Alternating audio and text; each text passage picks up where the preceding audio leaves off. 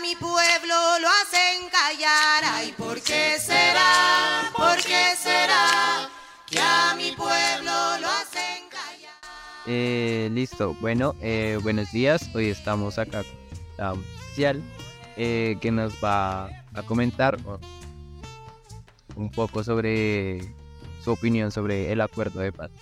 Bueno, antes que todo, eh, quisiera que te presentaras, que nos dijeras tu nombre, eh, tu edad, dónde naciste y cuál es tu ocupación. Bueno, me llamo Paula, tengo 20 años, eh, estudio lingüística y pues nací acá en Bogotá. Bueno, Pau, entonces te vamos a hacer como una pequeña introducción sobre lo que te vamos a preguntar, lo que te vamos a consultar. Entonces le doy paso a mi compañera Gabriela.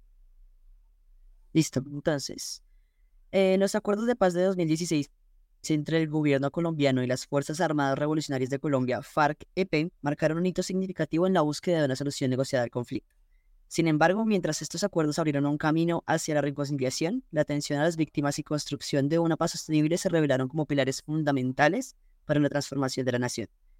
Se analiza la complejidad de la situación de las víctimas del conflicto armado en Colombia, examinando la travesía de aquellos que han sufrido directamente las consecuencias de de décadas de violencia, explorando cómo los acuerdos de paz buscan abordar sus necesidades, reconocer sus derechos y sentar las bases para un proceso de reconciliación nacional.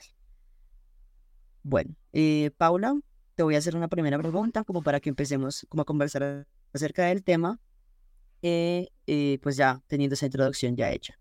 Entonces, ¿cómo vivió usted la época del conflicto armado y dónde te encontrabas en ese momento cuando, cuando empezó el conflicto o en la época del conflicto? Mm, bueno, pues, eh, como lo mencioné anteriormente, pues yo nací aquí en Bogotá, entonces digamos que directamente no, no tuve como, sí, como un contacto con, como tal con el, la época de la violencia y demás, pero pues digamos que a nivel de mi familia, sí, em, mis abuelos y pues un poco de la infancia de mamá, sí tuvieron como un contacto directo, donde pues sí vivían como en un pueblito en el que sí se vio bastante este tema, donde pues yo puedo decir que pudieron ver pasar las tropas de, de las FARC-EP, pasar por el patio de su casa, eh, que pues muchas veces, ah, eh, pues por relatos de mi, de mi mamá y mis tías, mis abuelos, pues les tocó esconderse en algunas ocasiones porque hubieron enfrentamientos enfrente de su casa, eh, además de eso que tuvieron que ver cómo morirán los papás de sus compañeros, eh, pues por diferentes situaciones, ya sea que se encontraran en algún sitio donde había enfrentamiento o porque pues eh, por alguna cuestión, pues ellos mismos los mandaban como a entonces, pues, digamos, directamente no fue algo que yo haya vivido, pero sí puedo decir que es algo que ha tocado como la historia de mi familia y que es un tema un poco, pues, sensible aún tocarlo porque las heridas todavía se están abiertas y más. Sí, directamente es como mataran a las personas al frente de tu casa o como entraban a tu casa como si fueran los dueños de todo, pero pues digamos que directamente yo no lo viví, eh, toda la vida, los 20 años de vida que tengo, pues he vivido acá en Bogotá, entonces digamos que directamente no, no lo he presenciado, pero pues como te algo que toca a mí. Ok, muchas gracias por tu respuesta. Vale. Bueno, entonces ahora vamos con la siguiente pregunta y es, ¿estuvo de acuerdo con el proceso de paz que se llevó a cabo en el año 2016? Mm, pues considero que a pesar de todo, pues no somos nadie para, para juzgar las decisiones de los demás y tampoco si no sabemos cómo el trasfondo de todo esto. Entonces, pues no puedo decir que estoy de acuerdo, tampoco estoy puedo decir que estoy en desacuerdo. Simplemente considero que eh, las personas sea lo que hayan hecho, pues merecen una segunda oportunidad. Y pues creo que fue algo que se dio. Y pues las personas que tienen conciencia de lo que pasó, de lo que hicieron y demás, y que se voluntariamente, por decirlo así, se movilizaron, pues bien por ellos. Los que no, pues ya, como que, como digo, quedan la conciencia de cada quien, pero pues no puedo decir si está bien o está, o está mal o si estoy de acuerdo o no. Eh, bueno, entonces ya como eh, pasando ya a la tercera pregunta, la tercera pregunta, pues eh, me gustaría saber cómo, cómo has visto tú la implementación del acuerdo de paz, Desde que se firmó, o has visto ese proceso, o si, si estás enterada de que está implementando, ¿no? Como la, la, restitución de tierras, la jurisdicción especial para la paz, los, los territorios en los que pues, se encuentran los, eh, los reinsertados, es decir, los desmovilizados de, la guerrilla, como si has, eh, ves eh, en, el, en, en, el, en el momento de, del 2016 hasta acá, si has visto que se hayan aplicado bien esos, esos acuerdos. bueno, considero que es una pregunta un poco complicada porque, pues, sí, o sea, no, no hay tampoco como una visibilización total de lo que ha ocurrido o no. Siento que eso es como uno de los mayores problemas que le veo como a, a todo esto. Es que se conoce muy poco de lo que se ha hecho y lo demás pues queda como eh, sí, sin, sin ser mostrado a los demás. Pero pues sí veo como que a pesar de que sí han, eh, se han evidenciado como varios cambios y que se está en el camino como de, sí, la restitución de tierras y bueno, todo esto, veo que sí se ha quedado como eh, en veremos muchas cosas de lo que se dice que se ha hecho, pero pues que no se evidencia esto, sí, por ejemplo, esto lo que nombra de la restitución de tierras, pues a pesar de que es algo que se dice, es algo que no se ha visto, que se ha cumplido.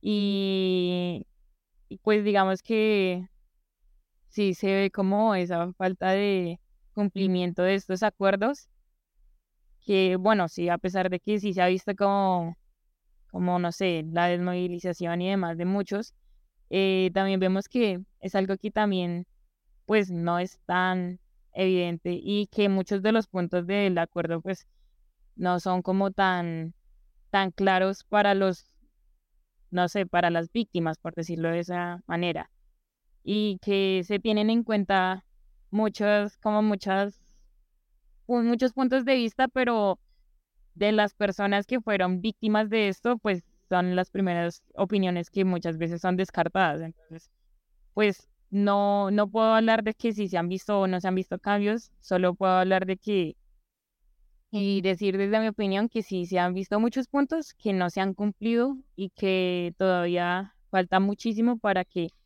pues lo que se conoce como el acuerdo de paz se cumpla a cabalidad y viendo pues también la situación que se que se está pues mostrando en este momento también.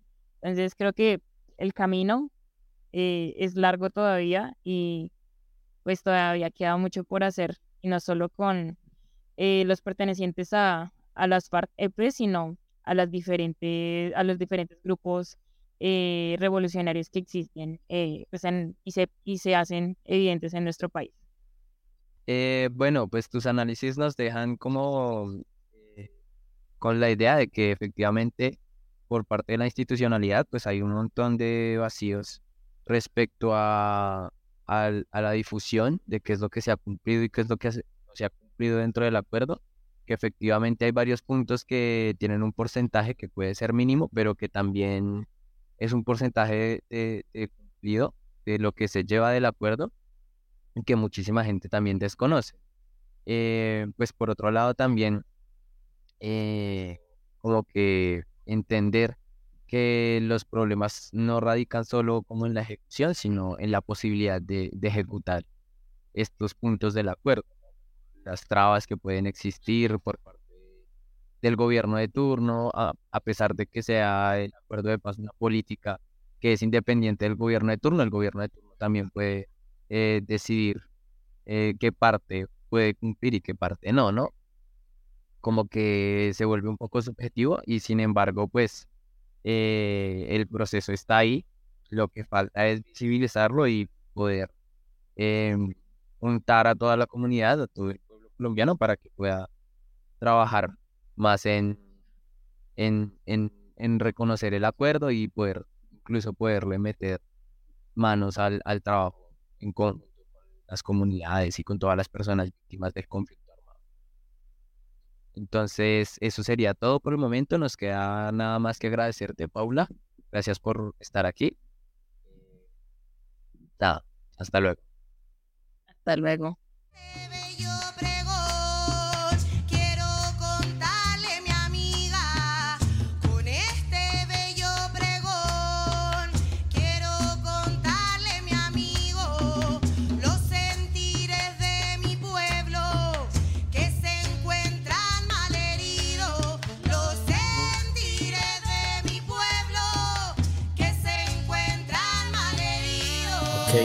Continuando con nuestra entrevista, eh, tenemos un invitado que nos va a contar su nombre, lugar de nacimiento, edad y ocupación.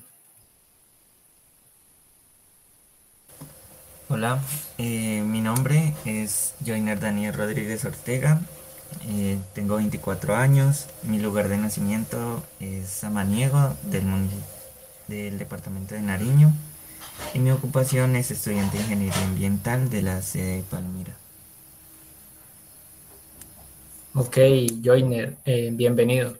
El día de hoy te realizaremos una introducción sobre un punto del acuerdo de paz, que se trata sobre víctimas del conflicto armado, y seguidamente te realizaremos tres preguntas en el siguiente orden. La primera pregunta la realizará Mario Andrés Melo, la segunda pregunta Daniel Esteban Blanco y la tercera pregunta Cristian Gallardo.